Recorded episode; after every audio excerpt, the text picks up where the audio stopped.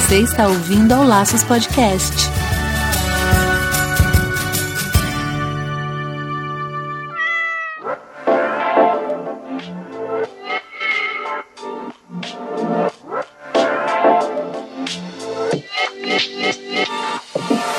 Sejam todos bem-vindos ao Laços Podcast número 37. Aqui é o Wendy Vitar. E eu sou Marina Arinelli e é aqui no Laços que a gente vai falar tudo sobre o seu animal. E hoje a gente vai falar de quê? Ah, hoje a gente vai dar continuidade à nossa super, super série de adestramento e a gente vai falar sobre a ansiedade da separação. Você já ouviu falar?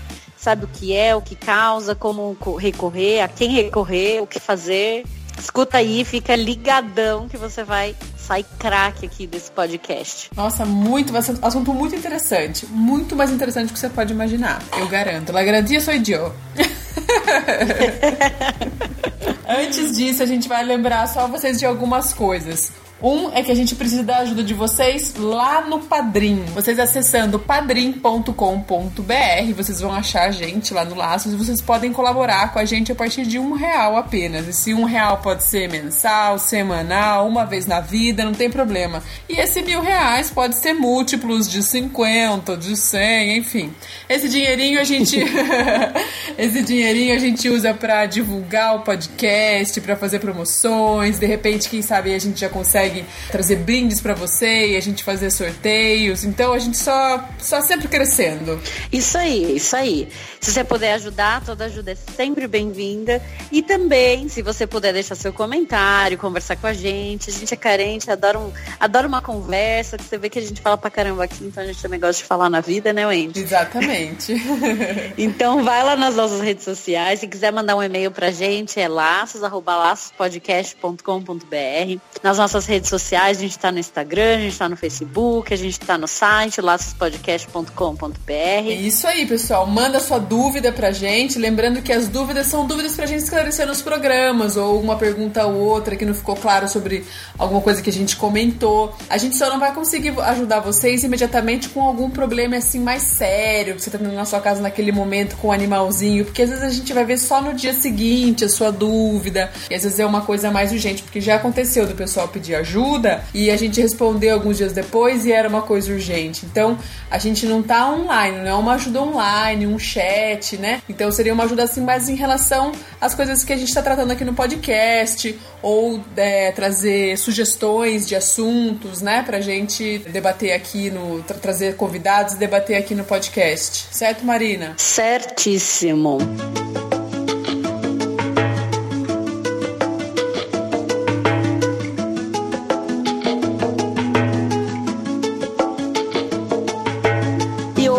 Recebe aqui de novo, com um imenso prazer e muita felicidade, o Jonatas Neiro. Então, se apresenta de novo, quem não escutou o último podcast, Jonatas? É, meu nome é Jonatas Neiro, né? Eu trabalho com educação canina, sou zootecnista também, formado pela Unesp em Botucatu, e segui para a área de comportamento e bem-estar de cães. Tá trabalhando com adestramento, terapia comportamental e educação canina também, aqui em Sorocaba, São Paulo. Massa, muito bem-vindo ao Laços Podcast. Ah, eu que agradeço pelo convite mais uma vez, viu, gente? Tô adorando aí participar.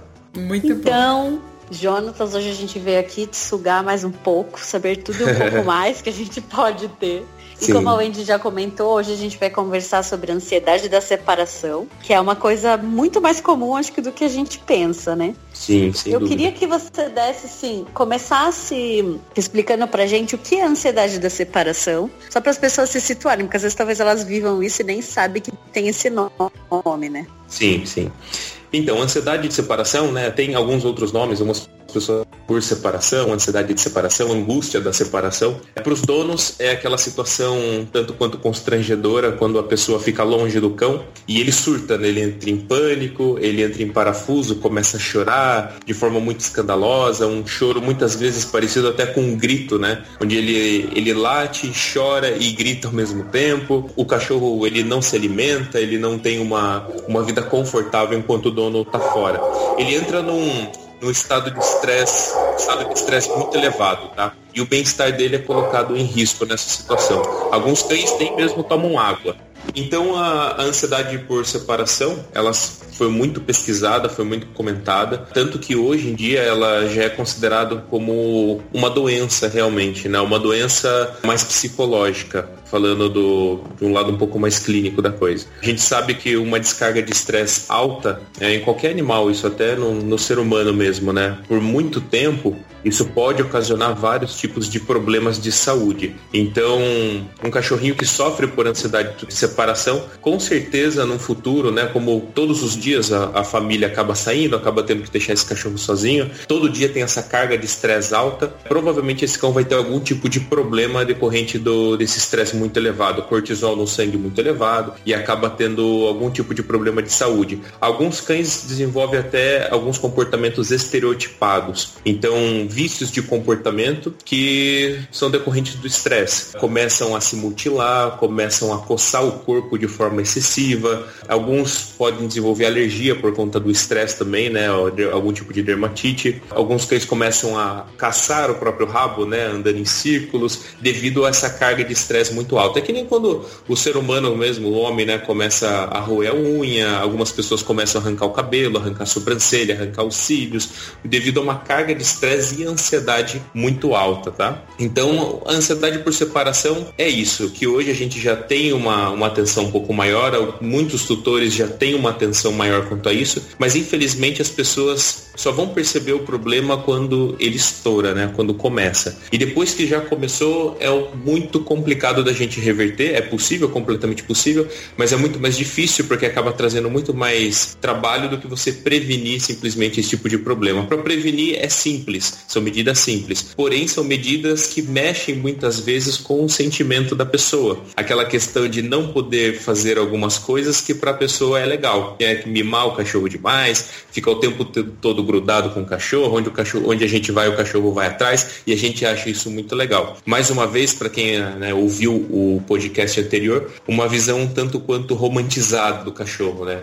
A gente aplica na nossa rotina essa visão muito romantizada e a gente acaba aceitando algumas coisas simplesmente porque traz um sentimento legal. Mas a gente não vê o, qual a consequência disso na vida do cachorro. Né? A gente não tem como a gente ficar 24 horas né, com o cachorro, sempre grudado com o cachorro. Então essa vai ser uma realidade. O cachorrinho precisa aprender a ficar sozinho. E quando o cachorro não aprende isso, ele não entende isso, essa ansiedade por separação vem à tona e essa carga de estresse também absurda vem à tona, problemas de saúde, sem contar também com o estresse pra gente, né? Porque muita gente mora em apartamento, o vizinho começa a reclamar, tem casos de pessoas que abandonam o cachorro por conta disso, porque entra numa situação onde já não sabe mais como resolver, né? Não sabe sabe mais o que fazer com o cão, os vizinhos começam a reclamar e a pessoa se desfaz, ou doa o cachorro para alguém, né? Ou muitas vezes acabam partindo para violência, para tentar fazer o cachorro parar de, de latir, parar de chorar, é, acabam optando por algum tipo de treinamento um pouco mais aversivo,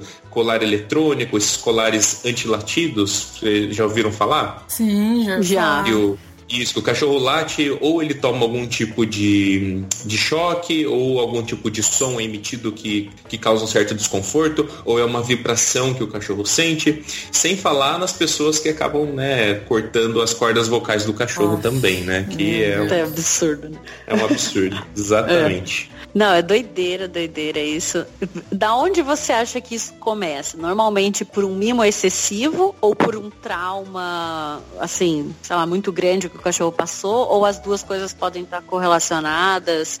Normalmente, de onde você acha que a, começa, assim? Sem às vezes a pessoa perceber nitidamente, mas onde começa o erro? Só fazer uma, uma, uma, um parênteses. Esse, alguma dessa, algum desses sintomas que ele citou, é, assim como a Marina chegou a comentar agora, eles são de outras, de outras, de outros tipos de estresse também, não só da separação, né? Isso, isso, ah, isso. Tá. Uh, o estresse excessivo, né, que acaba vindo pela ansiedade de separação, pode ocasionar esses problemas, mas não que é só por isso, né? Ah, Tem outras tá. coisas também. A gente vai falar bastante de enriquecimento ambiental também, né, uhum. né, devido ao estresse por falta de estímulo, falta de exercício físico, falta de atividade mental, que também pode ocasionar esses tipos de, de comportamentos estereotipados, que a gente encontra não só em cães, mas qualquer tipo de animal doméstico que a gente tem hoje, que principalmente cavalo, cavalo eu, vi, eu já vi bastante disso, até mesmo quando eu estava na faculdade, comportamentos bem estereotipados, vícios de comportamentos que são decorrentes ao estresse. É, referente à, à, pergunta, pode ser as duas coisas, tá? Ou uma, um conjunto das duas coisas ou só ou alguma coisa específica. Quando o dono erra, pode sim gerar ansiedade por separação,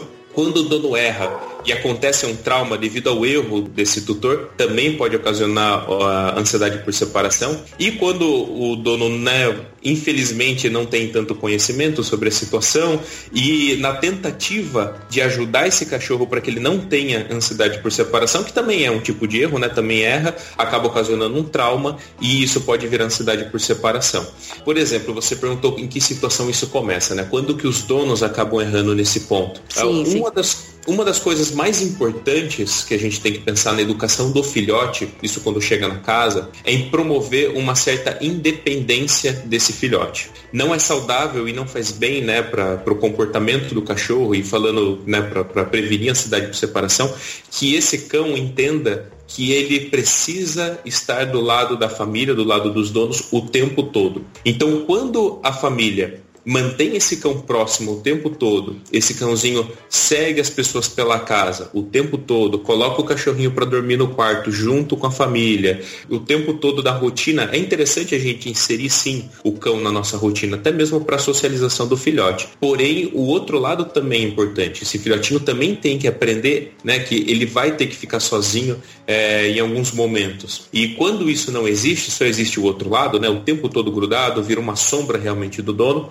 esse cão ele não cria essa independência, que é tão importante. Por não criar essa independência, no momento quando ele, quando ele se depara com uma situação onde ele está sozinho, ele sente que a, a vida dele depende sempre né, de estar próximo dos donos. E quando ele não está, por não ter essa independência, ele sente que a vida dele está em jogo, a vida dele está em risco. E ele entra nesse estado de pânico, esse estado de surto, onde ele precisa encontrar a matilha dele, vamos dizer assim, né, a família dele de volta, e ele fica né, nesse, nesse surto, onde ele vai começar a chorar, latir pra caramba, e, e que é totalmente desagradável. Uh, uma situação onde um trauma, por exemplo, isso pode acontecer também.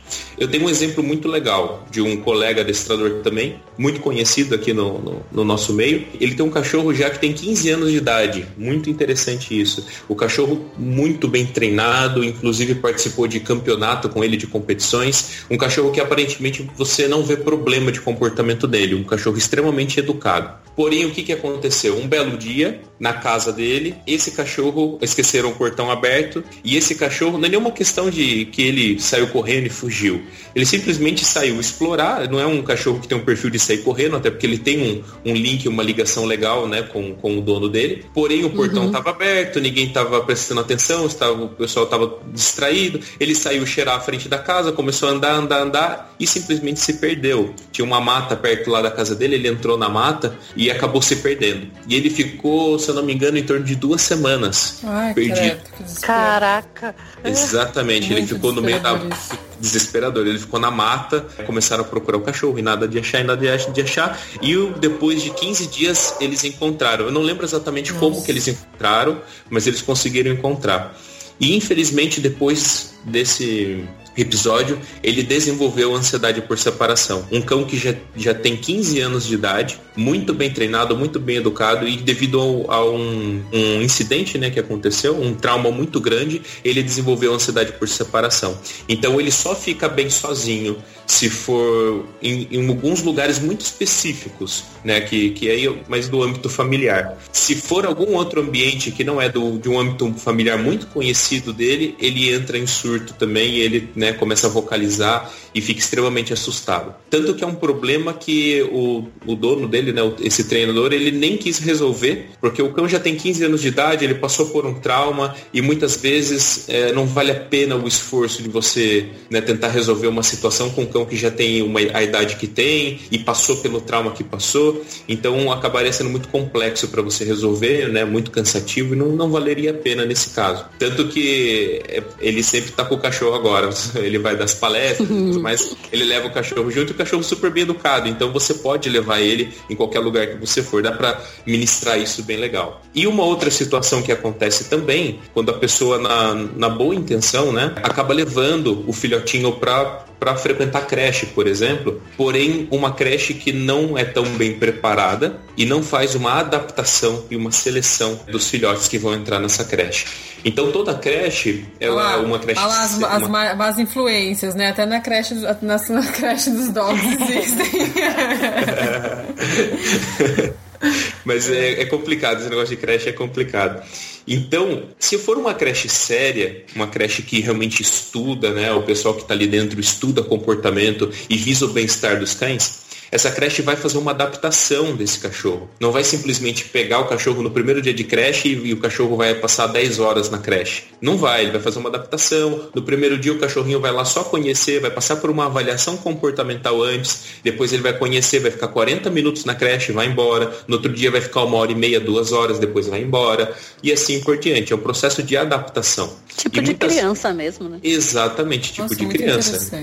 É, tudo igual, né? Que a gente que. Exato Exato, viaja, exato. Né? Isso que é interessante, porque dentro do, do treinamento positivo, assim como falei, né, no, no quem, quem escutou também o podcast anterior, a gente se baseia em psicologia comportamental. E a psicologia comportamental é aquela que é aplicável tanto para os animais como para os seres humanos, né? O pessoal que, que é psicólogo aí estudou isso na faculdade, né? Experimento de Skinner com ratinho e tudo mais. Então, é visto isso com os animais e aplicado nos seres humanos. Então, é, essa adaptação é muito necessária para que você não crie cria um trauma. E quando a, é, a, creche não faz esse tipo de trabalho e a pessoa, na, na, na boa intenção, acaba levando esse cachorrinho para a creche, pode sim acontecer um trauma quando não tem esse tipo de adaptação. Né? De uma forma muito brusca, o cachorro vai ali, passa muitas horas ali, não é acostumado ainda a ficar tanto tempo longe de casa, longe da família e desenvolve ansiedade por separação. Sabe que eu tenho uma história de um cliente que até assim na época eu não soube muito como resolver, acabei indicando ela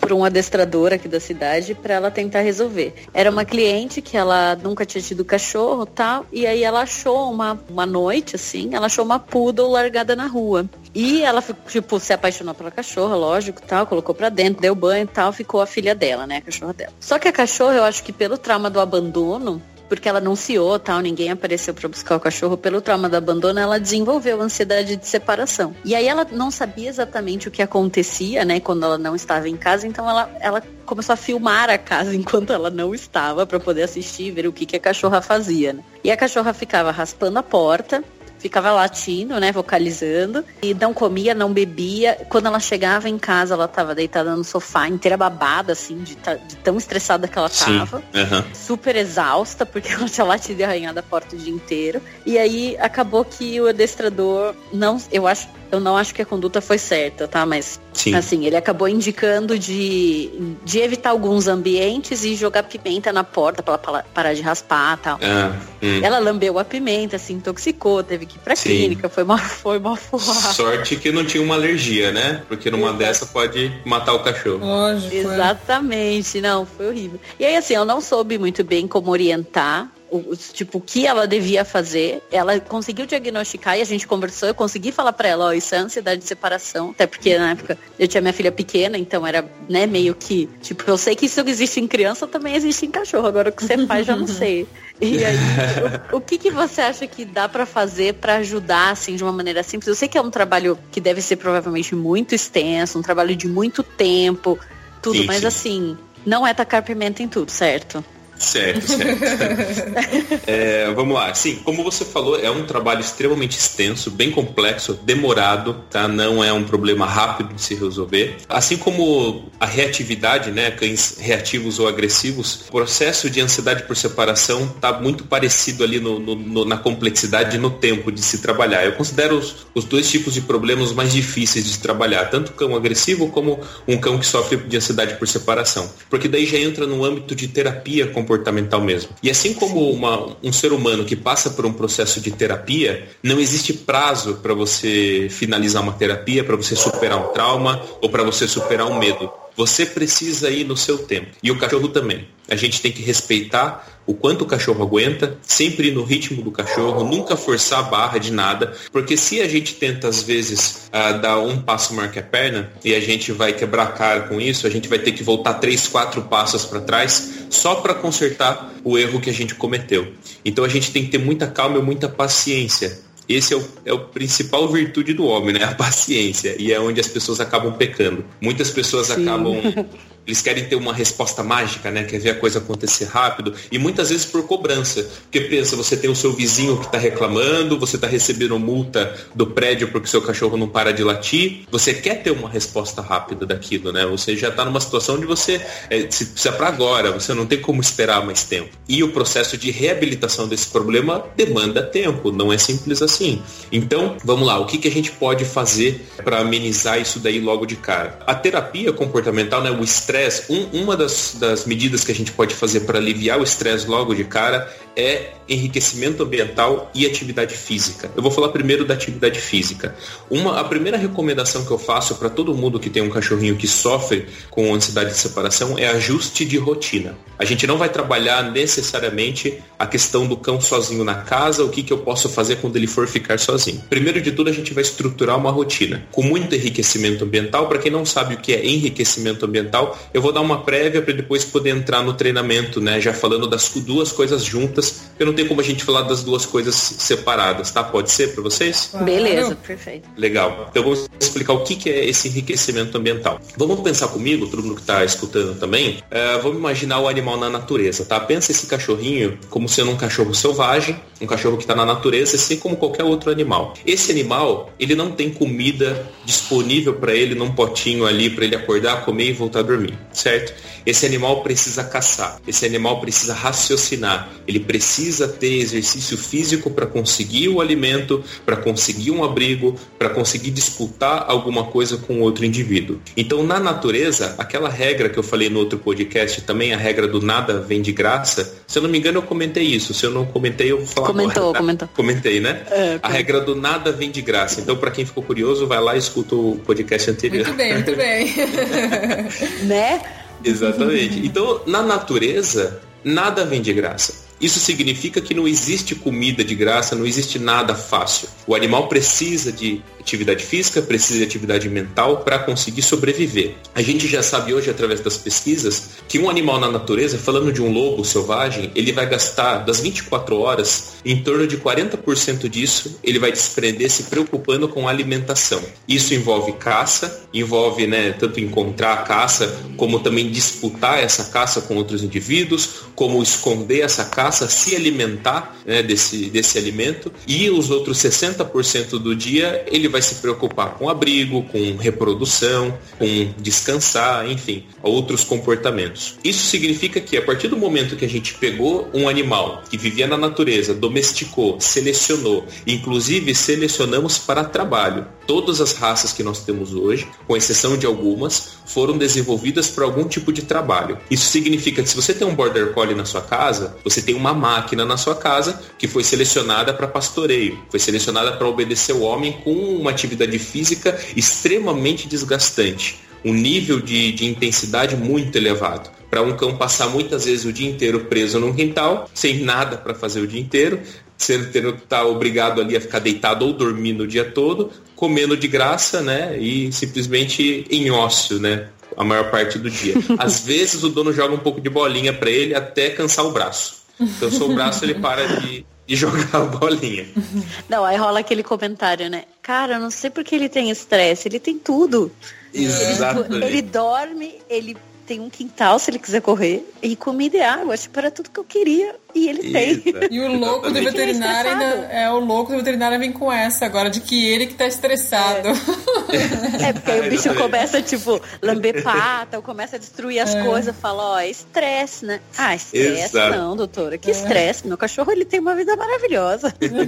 e isso também, você vê como uma coisa vai linkando com a outra, né? Isso já entra naquele problema também da família quando foi escolher qual cachorro queria qual raça ia querer ou se adotar, enfim. Então a pessoa já tem que traçar qual é o perfil da família. Primeiro, se eu posso ter cachorro. A minha rotina condiz com isso? Eu posso ter um cachorro? Legal, posso ter um cachorro. Então, qual cachorro eu vou ter? Isso é imprescindível. Aí, se a gente for também falar sobre isso, a gente vai entrar num outro âmbito também, sobre adoção ou comprar cachorro, enfim, entra num, numa outra questão também que é bem polêmica. Mas para a gente já entender como tem muitos erros que já acontecem antes, né? Então, voltando, voltando a falar do enriquecimento ambiental, todos os animais da natureza foram feitos, vamos colocar dessa forma, para desprender energia e para colocar a cabecinha para funcionar, assim como nós também. Com uma diferença, tá? O ser humano ele tende ao sedentarismo. Pra gente, quanto mais fácil, melhor. Quanto menos eu precisar fazer, para mim é melhor, é mais é cômodo para mim, para mim é legal dessa forma. A lei do, do mínimo esforço. Para o animal já não é bem assim. Como a gente selecionou eles para trabalho, a genética deles fala mais alto nesse, nesse aspecto. Então, se você tem um border collie, por exemplo, né, e você não dá atividade física para ele, o organismo dele pede aquela intensidade de atividade física e ele vai começar a pedir. E se você não der, ele vai começar a ter problemas de comportamento. Então, para a gente evitar que esses problemas de comportamento comecem por falta de estímulos, né, de atividade física, atividade mental, a gente tem que enriquecer o ambiente desse cão com muitos estímulos para dar trabalho para ele fazer durante o dia. Lembra que eu comentei com vocês também, se a gente não der trabalho para os nossos cães, os nossos cães vão dar trabalho para a gente. Então, Sim. então é bem isso, a gente tem que dar trabalho, eles foram selecionados para isso. E existem muitas formas da gente enriquecer o ambiente dos nossos cães. Uma das formas é através do enriquecimento ambiental alimentar. Então a gente vai colocar dificuldade para esse animal conseguir se alimentar, assim como o animal na natureza precisa caçar para obter o alimento, a gente entra com alimentação ativa. No mercado hoje a gente tem muitos produtos que ajudam a promover uma alimentação ativa. A gente tem o Kong, a gente tem a Pet Ball, tem muitos brinquedos né, da, da Pet Games, que são quebra-cabeças que o, que o animal tem que desvendar ali para conseguir obter o alimento. Algumas pessoas usam brinquedos caseiros, canos de PVC tampados com buracos para a ração cair enquanto o cachorro rola, garrafa PET com buraco também para o cachorro pegar aquilo e ficar jogando para o lado, rolando, enquanto isso vai cair no grãozinho de ração. E também é uma forma para fazer com que o cão coma um pouco mais devagar. Alguns cães têm uma ansiedade muito excessiva e quando vai comer, come muito rápido, alguns acabam regurgitando toda a comida que, que, que comeu. Sim. Não é bom nem para digestibilidade da ração isso. Então é uma forma também de fazer o cão comer um pouco mais devagar. E num, num tempo aí que se você fosse colocar num pote de ração, um cão que come bem, ele ia comer às vezes em, em 30 segundos, nem isso, um cachorro que é muito guloso. Você colocando dentro de uma pet ball, às vezes ele vai levar 20, 30 minutos para terminar de comer aquela refeição. E 30 minutos onde ele desprendeu atividade física e também atividade mental, porque ele tem que raciocinar e pensar como ele vai fazer para a ração sair dali de dentro. Então a gente faz com que o animal tenha esse tipo de trabalho. Outras formas de enriquecimento ambiental também, enriquecimento ambiental sensorial e cognitivo. A parte do cognitivo entra muito com ensinar coisas para o cão, né? Então, o próprio adestramento, você ensinar comandos para o cão, é um enriquecimento ambiental fantástico, porque a gente está colocando esse cachorro para raciocinar, ele tem que entender o que, que a gente quer dele para ele conseguir obter aquela recompensa, seja um petisco, seja uma bolinha, né? Algum brinquedo, ou para obter atenção, algum carinho. Então, a cabecinha dele é colocada em desafio, né? Ele é posto para pensar. E assim como uma criança, às vezes, que passa cinco horas na escola, sem nada de atividade física, mas com muita atividade mental, quando chega em casa tá super cansado e às vezes vai até dormir, dorme a tarde inteira, pro cachorro é a mesma coisa. Eu percebo às vezes que dentro de uma sessão de, de treinamento de 40 minutos, onde eu fiquei ensinando um comando novo pro cachorro, quando termina a sessão de treino, ele deita e dorme super cansado, porque ele teve um estímulo mental muito grande. E isso faz parte, é uma necessidade. A gente selecionou o cachorro para ter esse tipo de, de estímulo. Se a gente não der, ele vai procurar estimular a cabecinha dele com coisas que não podem, né? Alguns cães por falta desse tipo de estímulo, começam a destruir a casa, né? E vira todo aquele caos. Que também entra na questão do enriquecimento ambiental sensorial também. Os cães precisam roer. Tá? Roer é um comportamento natural. Eu cheguei a falar disso no podcast passado, quando eu falei de filhote também, vocês lembram? De roer. Não. Acho que de roer não, não né? né? Então. É. Não, não deu tempo, né? Porque a gente começou a perguntar, perguntar, perguntar. perguntar.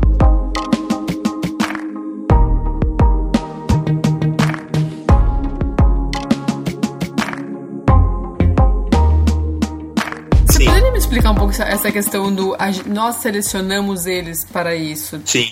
Sim, Não sim. entendi muito bem, acho. Ah, tá, perfeito. A parte que eu falei sobre os cães serem selecionados para trabalho. Isso. Que, que você formar uma raça não é uma coisa fácil. É muito complexo pra, e muito trabalhoso. Né? É, uma- é um trabalho de gerações. E que envolve muito dinheiro também, né? Para você sustentar né, esses cruzamentos e tudo mais é trabalhoso. Isso significa que o homem não fez isso à toa. Todas as raças que a gente tem hoje foram feitas com uma finalidade. Então, existia uma necessidade por trás daquilo, antigamente, O homem viu uma necessidade em ter um animal para exercer algum tipo de atividade, viu no cão essa oportunidade e começou a fazer alguns cruzamentos, selecionando aquele comportamento que ele queria para ajudar ele no trabalho. Qual tipo de trabalho? Na caça, cães que a gente tem hoje, que são é, raças que foram selecionadas para caça, a gente sabe que tem um drive de caça que a gente chama, que a gente chama uma motivação por caça muito elevada. Cães de pastoreio, que também entra um pouco dessa, nessa linha de caça.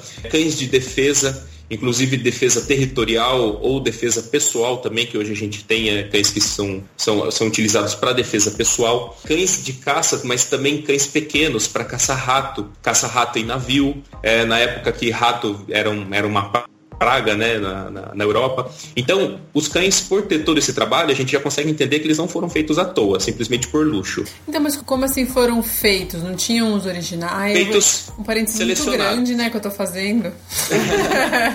feitos é feitos tipo que eu assim, digo ó. é a formação da raça. A, seleção do homem, os cruzamentos originaram essas raças que têm essa aptidão para esses tipos de trabalho. Então, mas não tem uma. E as originais? Sim, as originais sim. Eu, eu tô falando né, nessa questão de, de, foram feitos, né? Hum. Porque essa conexão com o homem, uh, esse refinamento da comunicação com o homem, se veio através dessa seleção. Então, se eu fazer um link mais para frente também, o enriquecimento ambiental, hum. assim como para qualquer cachorro que não.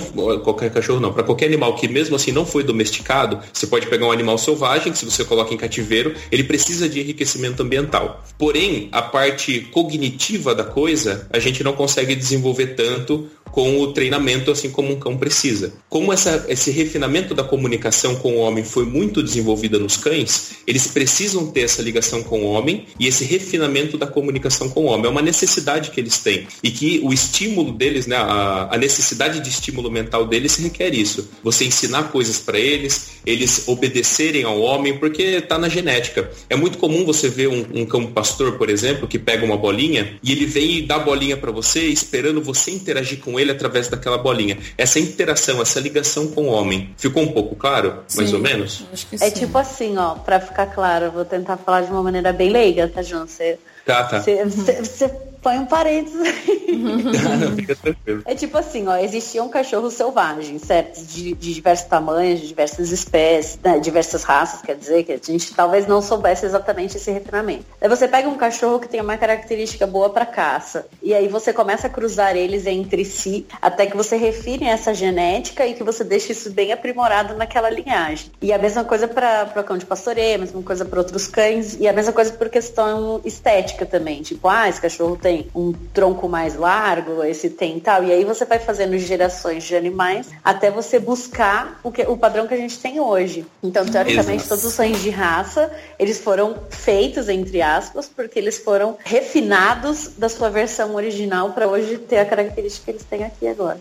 Exatamente. Nossa, que doido. Eu achei que fosse assim, só, só, esses cachorros que não tem focinho, que tem dificuldade de respirar, que eram que tinham feito isso com eles. Não, não, não. São e por exemplo, sim, sim, inclusive isso uh, acaba criando um link com alguns problemas específicos de comportamento. Por exemplo, se você tem um cão que ele tem um drive de caça, né, muito aguçado, ele foi selecionado para isso, para ter esse drive de caça muito aguçado, e você não consegue canalizar esse instinto natural que esse cão tem, ele vai desenvolver problemas de comportamento, muitas vezes de reatividade. É por isso que, um exemplo de novo do Border Collie, apesar de ser um cão muito inteligente, ele é um cão extremamente sensível. Ele tem uma sensibilidade muito grande. Ele tem uma, um, uma capacidade de raciocínio muito boa. Ele tem esse drive, essa motivação por caça muito elevada. Então ele é muito sensível. E se você não conseguir canalizar e direcionar muito bem essa inteligência com essa motivação por caça, você vai criar um monstrinho que vai começar a querer caçar tudo a todo tempo, vai começar a querer pastorear uma criança, entende? Então. Já vi essa. Exatamente, é complexo, é difícil. Então você tem que ter um conhecimento prévio da raça que você quer ter ou da raça que você tem, o porquê ela foi selecionada, qual era a função dela quando ela foi selecionada, para saber também qual vai ser o direcionamento no treinamento daquela raça. Uhum. Então, por exemplo, em casos de cães pastores, eu trabalho muito, não só com cães pastores, mas eu dou uma atenção especial para eles na questão do controle dos impulsos. Porque são cães que têm essa impulsividade muito grande, né? De querer pastorear, de querer correr atrás, tudo que é pequenininho se mexe muito rápido, ele quer caçar, ele quer pegar. Então você tem que ter um controle dessa impulsividade para que ele possa viver bem em sociedade. Eu vou fazer um merchan seu, porque Pode na verdade fazer. eu te conheci pelo Instagram e vendo esses, esses controles de impulsividade eu achei tipo demais. Então ah, entrem lá Entrem lá e vejam que vocês vão ficar admirados também. É muito legal. é muito legal. Eu, eu, eu gosto, o que eu mais gosto de ensinar é o controle de impulso. Porque é fantástico, você vê ali um cachorro que foi feito para caça, você sabe que ele tá louco para caçar alguma coisa, e você refina tanto a comunicação com ele, entra nesse processo de terapia comportamental onde ele consegue se controlar sem que você tenha que forçar ele para fazer isso. Então, no treinamento clássico tradicional, é comum as pessoas forçarem o cão a se controlar através da punição, da força. Ou você me obedece ou você leva um tranco no, no, enforcador. O cachorro, ele não, não vai, não tem essa impulsividade, porém, quem está controlando esse comportamento é a punição. No treinamento positivo, a gente treina o cão para que ele consiga se controlar. Isso que é fantástico. Você não precisa é, impor nenhum não, tipo você não de, tá de gerando mais, mais, senão você vai estar gerando mais ansiedade ainda. Né? Sim, com certeza, com certeza. Ouvir uma, uma, uma, bomba que pode explodir a qualquer momento. Você vai alimentando, é. alimentando, chega uma hora que o animal explode. Então, vou, falando né, do, do enriquecimento ambiental, agora enriqueceu mais ainda né, o conhecimento e a importância do porquê a gente tem que enriquecer o ambiente dos nossos cães. Né? Uma questão importante que eu até comentei sobre os filhotes, né? A questão de roer. Os cães, eles precisam roer. Roer e destrinchar. É um comportamento natural. A gente não tira isso do cachorro. Não tem como eu fazer um treinamento para o cão parar de roer. Simplesmente parar de roer. Isso não existe. É igual eu tentar treinar um passarinho para parar de voar treinar um cavalo para parar de relinchar. Não dá. Tá na genética, faz parte do comportamento natural. Isso significa que se eu tentar punir esse comportamento dele ficar roendo, pode até ser que isso se reprima. Eu vou punir ele, vou pôr pimenta nas coisas para ele não roer, por exemplo. Pode ser que ele pare de roer, porém a necessidade ainda está dentro dele. E o que, que vai acontecer com isso? Estresse elevado, problemas, outros problemas de comportamento, porque isso vai, vai acabar direcionando para outro tipo de problema de comportamento e problemas de saúde também devido a uma carga de estresse muito alta. Então, como que a gente tem que trabalhar com esses comportamentos naturais, fazendo com que cão viva bem em sociedade? Né? A gente vai ter que administrar isso daí. A gente vai trabalhar direcionando esses comportamentos naturais. Então, oferecendo para o cão coisas que ele possa roer, de preferência coisas naturais, porque aguça um pouco mais a vontade do cão de roer aquilo. Eu gosto muito de chifre de boi, casco de boi,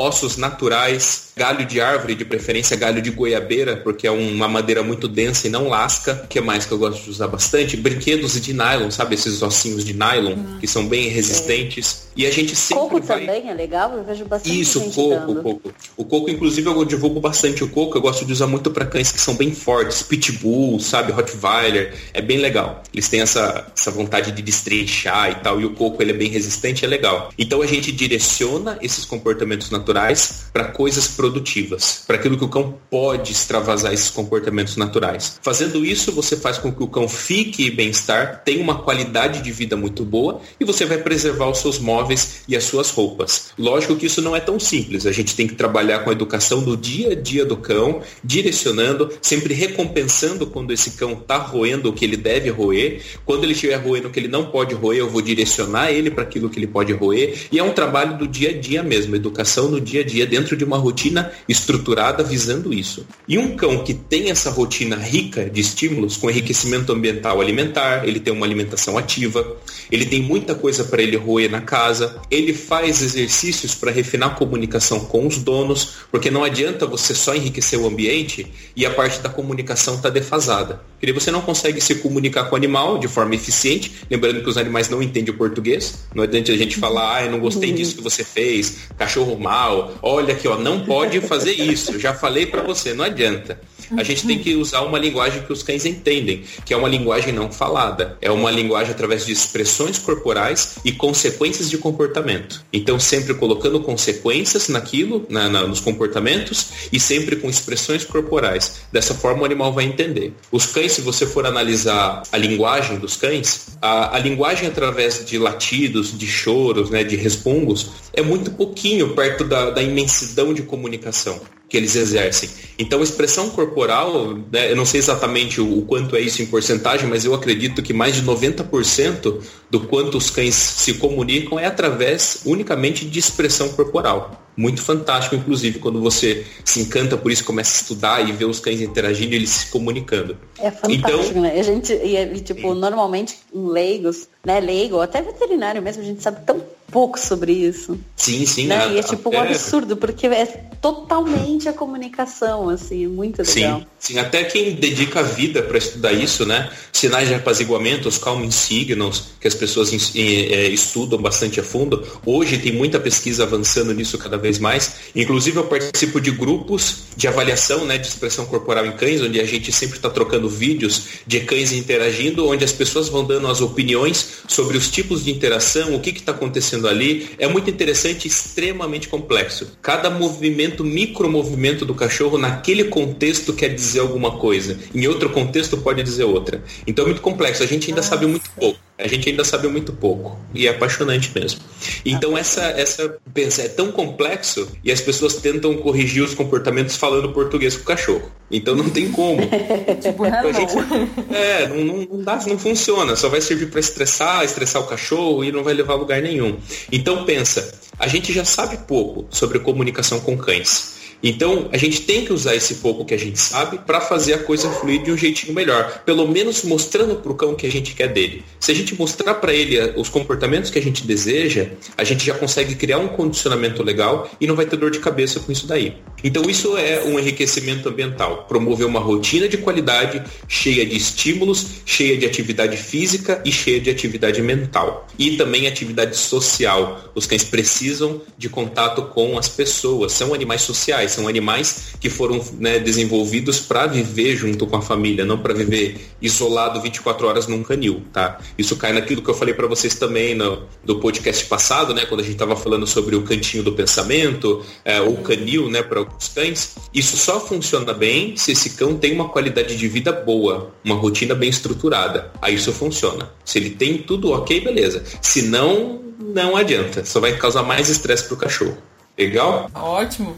Essa Ótimo. questão que tu estava falando da comunicação, é, que não adianta a gente falar, eu, eu me peguei aqui num pensamento e acho que muita gente pensou comigo aqui, na hora que foi é. ouvir o podcast, porque, tipo, por é. favor, falem isso para o meu vizinho, que fica, uhum. não, para, larga, pelo amor de Deus, ele não larga, não sei o que, ele não para. Já falei mais de mil vezes, Já esse cachorro não escuta.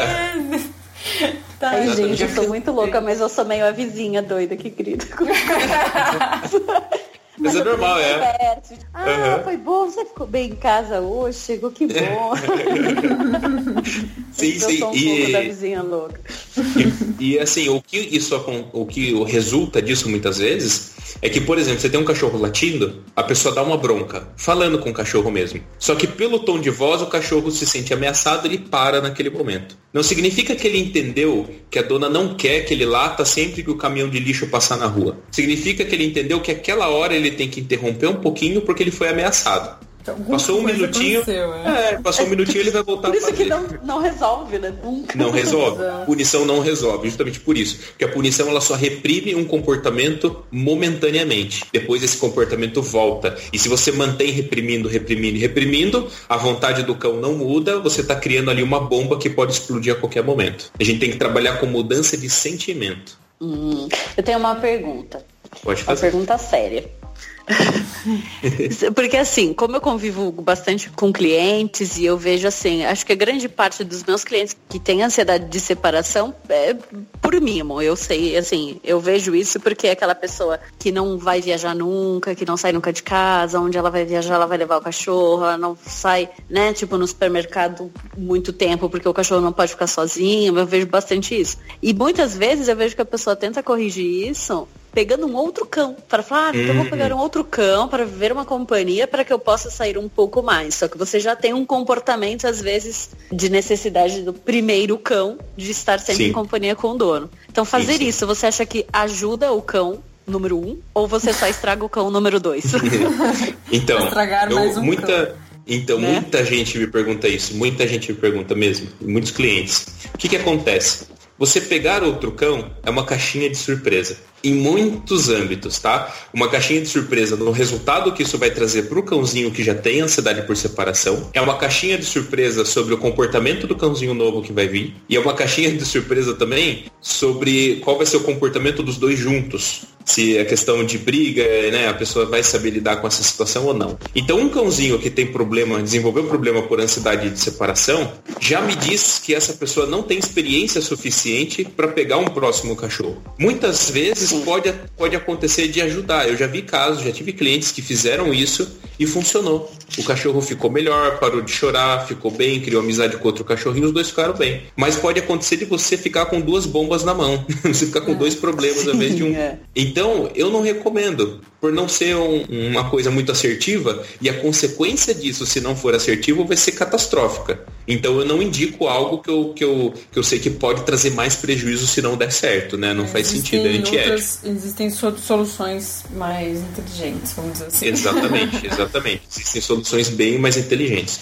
A própria creche mesmo, se for algo bem estruturado, bem pensado, pode ser que ajude no processo para reabilitar um cachorro que tem ansiedade por separação. Mas não é algo que eu indico para todo mundo, é algo que tem que ser pensado, tem que ser avaliado o comportamento do cão, tem que ser muito bem é, estruturado, orquestrado tudo isso para funcionar. Mas em alguns casos ajuda também, tá? Dependendo de como for, pode ajudar também. Voltando a falar, eu estava falando para vocês sobre a, a, as minhas primeiras recomendações, né? O que, que eu indico para a pessoa, algo que eu posso já falar assim, para quem está ouvindo, mudar na rotina, que pode ser que já ajude, tá? Inclusive, eu dei uma, prestei uma consultoria para uma, uma mulher recentemente que sofria com, com um cachorro por conta da ansiedade de separação. E só uma indicação, uma recomendação, um pequeno ajuste que eu indiquei para ela já resolveu o problema dela. O cachorro simplesmente, não, não vou dizer, eu não vi, não dei sequência depois, porque foi só uma consultoria, mas é, segundo ela, o cachorro parou de ficar chorando, já não fica latindo mais, e quando ela chega em casa, ele está muito mais calmo. Então, Legal. se ele. Nossa, eu fiquei super feliz, porque foi o, o resultado mais relâmpago que eu tive com a cidade de separação. Só dando essa recomendação. Então, como que funciona? A gente falou da rotina. Então, primeiro de tudo, quando a pessoa sai de casa, esse cachorro, ele tá com energia a mil. Normalmente ele acabou de dormir a noite inteira, ele está com muita disposição, ele está muito disposto. Então ele vai acabar canalizando, concentrando toda a energia dele em latir, em chorar, em se desesperar e ficar encostado na porta esperando o dono voltar. Então o que, que eu indico? Comecem a mudar o passeio do cão de vocês, colocando o passeio antes da saída. Isso significa que você, se você sai trabalhar logo cedo, você vai ter que acordar mais cedo, pegar o seu cachorro, o seu cachorro ainda em jejum, sem alimentar ele, porque isso faz parte do protocolo. Você vai sair passear com esse cão, um passeio com intensidade alta, o suficiente para esse cão se cansar, ficar realmente exausto vai aí uns 40 minutos, uma hora em média, tá? Para o cachorro ele ficar cansado. Se for um cão muito ativo, às vezes até duas horas de passeio. Vai fazer isso. Ah, mas dá muito trabalho. Sim, Dá trabalho. Ter cachorro já dá trabalho. Imagina um cachorro com ansiedade de separação. Dá mais trabalho ainda, não vou mentir para vocês. Precisa ter uma dedicação muito grande e muita força de vontade. Feito esse passeio, quando chega em casa, esse cachorro já vai, tá, já vai ter drenado o estresse, se ele já tinha algum tipo uma carga de estresse acumulada, porque o exercício físico promove isso, uma diminuição né, do cortisol e tudo mais, né, aumenta o hormônio da felicidade. O cão vai ficar um pouco mais relaxado. E também vai aumentar a fome desse cão. Como ele estava em jejum, você saiu passeado, deu uma volta, cansou ele. Quando chega em casa, você vai alimentar esse cão. Espera ele descansar um pouco, espera o organismo dele restabelecer, não alimenta logo em seguida, porque também é perigoso, né? Então espera ele relaxar bem. Quando vê que já deu uma estabilizada, oferece o alimento para esse cão. Ele vai se alimentar e depois disso você sai trabalhar. O que, que vai acontecer? Antes, no cenário anterior, quando você levantava e já saía trabalhar, você tinha um cachorrinho, muitas vezes um filhote, com a energia mil, cheio de estresse no corpo muitas vezes, disposto com, né, com muita disposição a ficar latindo muito. No cenário 2, esse cão está cansado, está com o nível de cortisol mais baixo, tá mais feliz também, porque ele teve um relacionamento legal com você, teve um passeio que tem muito enriquecimento ambiental, ele farejou, fez muitas coisas, e depois ele se alimentou. O que, que acontece quando uma pessoa ou um cachorro faz exercício e depois se alimenta bastante. A pessoa fica meio letárgica, acumula bastante sangue no estômago, diminui sangue no cérebro, a pessoa fica com sono, fica cansada e ainda tem o desgaste, físico que foi feito com o passeio. Então o que vai acontecer? A motivação desse cão para ficar latindo, ficar se desesperando na porta vai diminuir muito. Esse cão tende a ficar mais relaxado e muitas vezes até dormir enquanto a pessoa está fora. Só essa foi a indicação que eu fiz para essa pessoa. Ela alterou isso na rotina do cão e já foi suficiente para esse cão ficar relaxado com a saída. Muito legal. Eu, eu, fiquei impressionado também, né? eu fiquei super feliz. É muito legal quando você tem um, esse, esse, tipo de feedback. Sem falar que esse tipo de, de ajuste na rotina faz com que o cão crie uma associação positiva com a saída do dono. Então ele vai sair Porém, a saída dele significa que eu vou fazer exercício junto com ele e depois eu vou ganhar comida. Então, a saída do dono deixa de ter só um aspecto negativo e passa a ter um aspecto positivo também. Então, o fato da pessoa levantar e trocar de roupa no cenário 1 significa, meu Deus, ele vai embora e agora eu tenho que ficar preocupado, eu tenho que latir, eu tenho que impedir. No cenário 2, o dono levanta e troca de roupa, legal, a gente vai passear, a gente vai ter uma interação. Depois eu vou ganhar comida e eu vou descansar. Lógico, muito massa. Júnior, adorei, achei sensacional. E essa moça, meu, salvou a vida dela. Uma simples. É, como é que você consultoria. falou? Uma simples consultoria. consultoria. sim, eu achei fantástico. Eu achei que a gente ia levar um ano de treinamento aí pois pela frente, é. mas já foi suficiente. Não quer dizer que isso vai resolver todos os casos, mas com certeza para os que não resolver, já vai ser um passo muito largo para chegar no objetivo. Exatamente. Eu acho que é muito importante lembrar assim, que esse, esse passeio deve ser feito de, de forma gradativa, né? Então, o cachorro Sim. do nada sair andar duas horas e num ritmo acelerado, como você falou, não é o ideal. Tem, tem que ser feito Perfeito. de forma gradativa e tem que ser um cachorro saudável. Se é um cachorro já de idade, se é um cachorro que já tem algum problema nas patas traseiras, de locomoção, ou tem algum outro, algum outro problema, ou por idade, ou por uma doença, alguma coisa, algum acidente, sei lá, isso também tem que ser levado em consideração, né? Perfeito, exatamente. Lembrando que o passeio ele tem que ser numa intensidade alta, uma intensidade elevada. Isso não significa que tem um padrão de tempo. Intensidade elevada é, cada indivíduo vai ter a sua intensidade elevada. Então, se você tem um cãozinho idoso, debilitado, às vezes 10 minutos de caminhada vai ser uma intensidade elevada. Se você tem um border collie jovem, com energia lá em cima, às vezes duas horas de caminhada vai estar ali nos 80% é. de intensidade, é. entende? Então, cada você vai ter que sentir. Você vai ter que começar a caminhar com o seu cão e perceber, de acordo com a resposta que ele está dando na caminhada, se ele está muito cansado cansado. Lembrando que cachorro ofegando, né, arfando, né, fica aquele comportamento de ficar com a língua para fora, transpirando bastante, não significa necessariamente que o cão está muito cansado. Isso é apenas um sinal de que ele está transpirando. Se a temperatura do ambiente está muito elevada, está muito calor, ele vai ficar arfando muito mais. Isso não significa que a energia do corpo dele já está baixa. São duas coisas diferentes. A gente tem que sentir sempre pela intensidade e pela vontade do cachorro em continuar caminhando. Você pode ter um cachorro cachorro que está arfando bastante, mas ele ainda está com uma vontade de caminhar bem alta. Com uma atenção especial para os braxcefálicos, a gente sabe que eles são muito impulsivos, né? Muitas vezes o corpo aguenta muito mais, mas a capacidade respiratória não. Então sempre ficar muito atento aí à cor da língua do cachorro, não deixar a língua do cachorro chegar a ficar rocheada, né? Se você perceber que a língua, o tom da, da língua do cachorro está ficando mais escuro, você sabe que está sendo uma intensidade muito alta. Sempre a língua do cachorro tem que ficar num tom rosinha, tá? Isso é um, um parâmetro muito legal. Nossa, Mas a gente dá uma segurada aí, porque passeio é um outro episódio da nossa série incrível, né? Então a gente sim, tem que segurar um pouco a animação. É verdade, senão se deixar, vai falando fazer, tudo aqui. É, eu já ia fazer fala, perguntas fala. e tal. Não, é, segura aí, segura aí, até porque aí quem tá ouvindo escuta o próximo também. Não perca, não perca. Eu falei para vocês no outro episódio que é tipo, o tempo é muito curto, né? A gente já tá com o tempo de programa, já tem que terminar. Queríamos que fosse para sempre, mas não é. Mas eu queria uma última pergunta, assim, ó.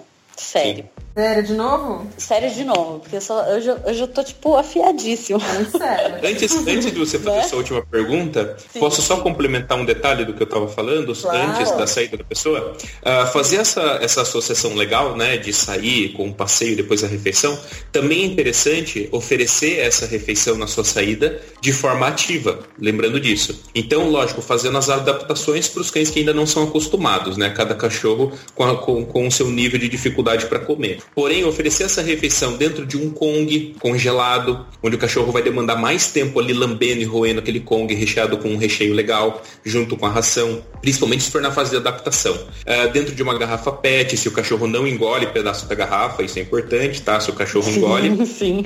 esquece. A gente vai usar uma PET ball daí no caso, tá?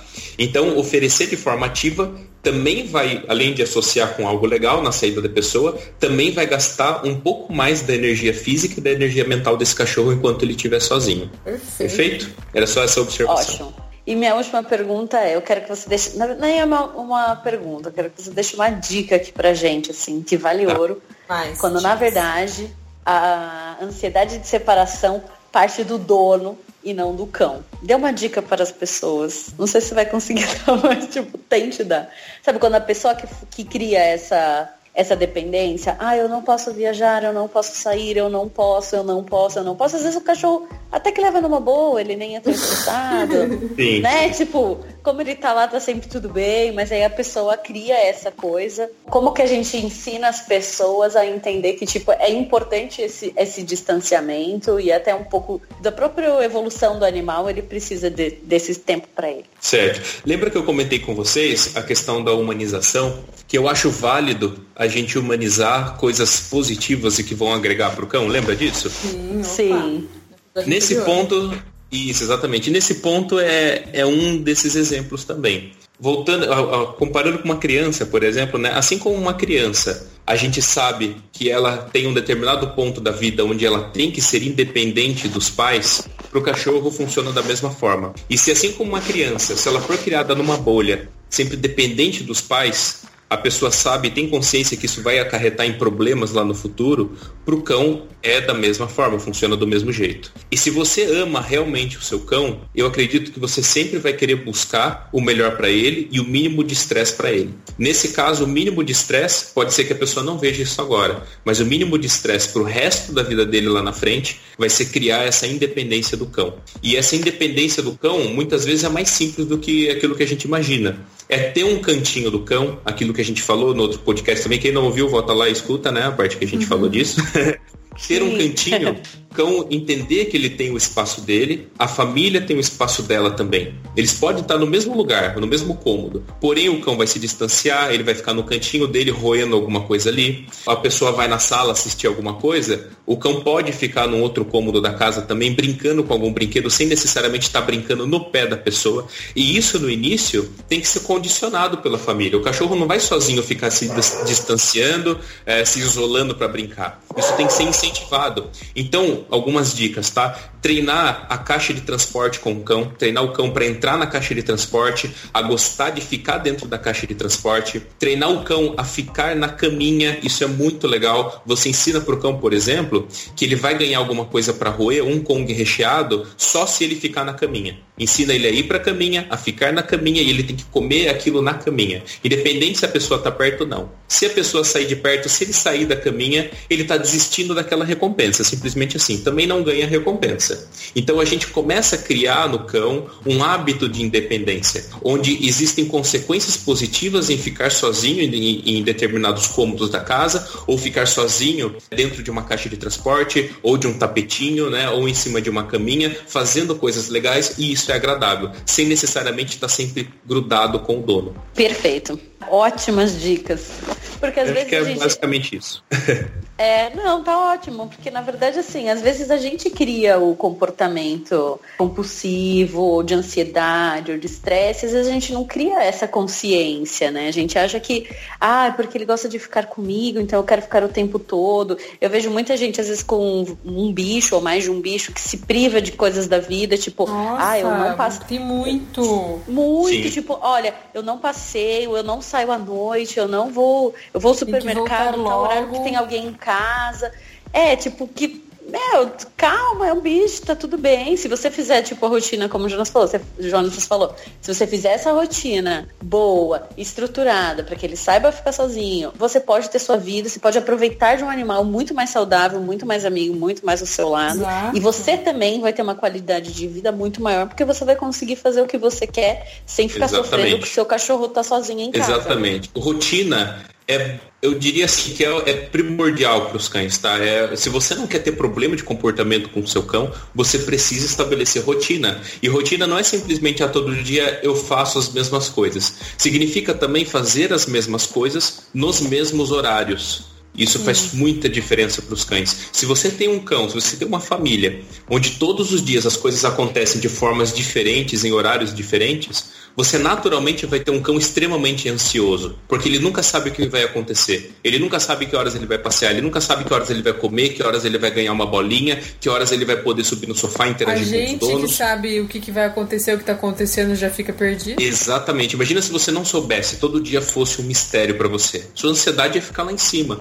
Quando você estabelece uma rotina, todo dia você faz tudo igual nos mesmos horários, quando o cão está sozinho em casa, ele fica muito mais relaxado porque ele sabe, tá tudo bem. Quando o meu dono chegar, eu vou fazer tal coisa, tal coisa, tal coisa, tal horário ele vai sair, eu vou ficar sozinho tal tempo, mas tal horário ele vai chegar de novo. Isso. Então você cria essa confiança no cachorro, você cria esse, esse comodismo, vamos dizer assim, o cachorro fica muito mais relax. Isso faz muita diferença no processo de educação, de adestramento e, e terapia comportamental. Demais. Demais.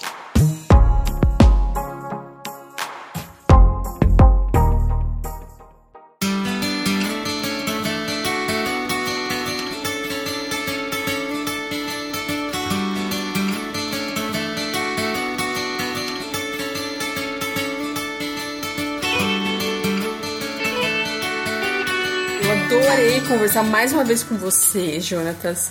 Você promete ah, que você volta, né? Você promete que você volta. sim, sim, sem dúvida. É, toda vez a gente dá um spoiler num programa e fala do programa do próximo programa, né? É que uma, Sim, meu, a gente tá falando da mesma coisa, né? É que uma coisa engloba a outra. A gente, na verdade, tá falando de, de, de animais, de pets. Uma Exatamente. coisa leva a outra. então é isso aí, gente. Eu acho fica ligada, a nossa série tá tipo demais. Foi, como a gente já falou no outro programa, foi a pedido de vocês que a gente fez essa série. E a gente tá aprendendo pra caramba, tá, tá tipo, muito legal mesmo. Então, se você conhece alguém que tem algum problema desses comportamentos que a gente fez, passa o podcast, manda ele ouvir. Né? Entre em contato, entra nas redes sociais para falar com a gente, para falar com o Jonatas, que daí a gente ajuda, todo mundo cresce, os bichinhos vivem muito melhor. Então, Jonatas, deixa aí seus contatos para quem quiser te acompanhar, quem quiser ver, quem quiser Legal. conhecer seu trabalho melhor. É, para conhecer meu trabalho melhor, né, a principal meio de divulgação que eu uso é o Instagram, que é Jonatas Neiro, underline educador canino. Tá? É só procurar lá, você vai encontrar. Lá eu divulgo vídeos, né, dos meus clientes, trabalhos que eu faço, alguns stories de vez em quando, mas é o principal meio de divulgação e também tem a minha fanpage que eu praticamente não, não uso tanto assim, que é só Dedicacão, tá? Como se fosse dedicação, só que é dedicacão. Muito bem. Beleza. Mais uma vez, muito obrigada. E até daqui a pouco. Perfeito. até perfeito. o próximo. Né? Muito até obrigada. Eu que agradeço, gente. Obrigada. Tchau, tchau. Beijo, tchau. tchau.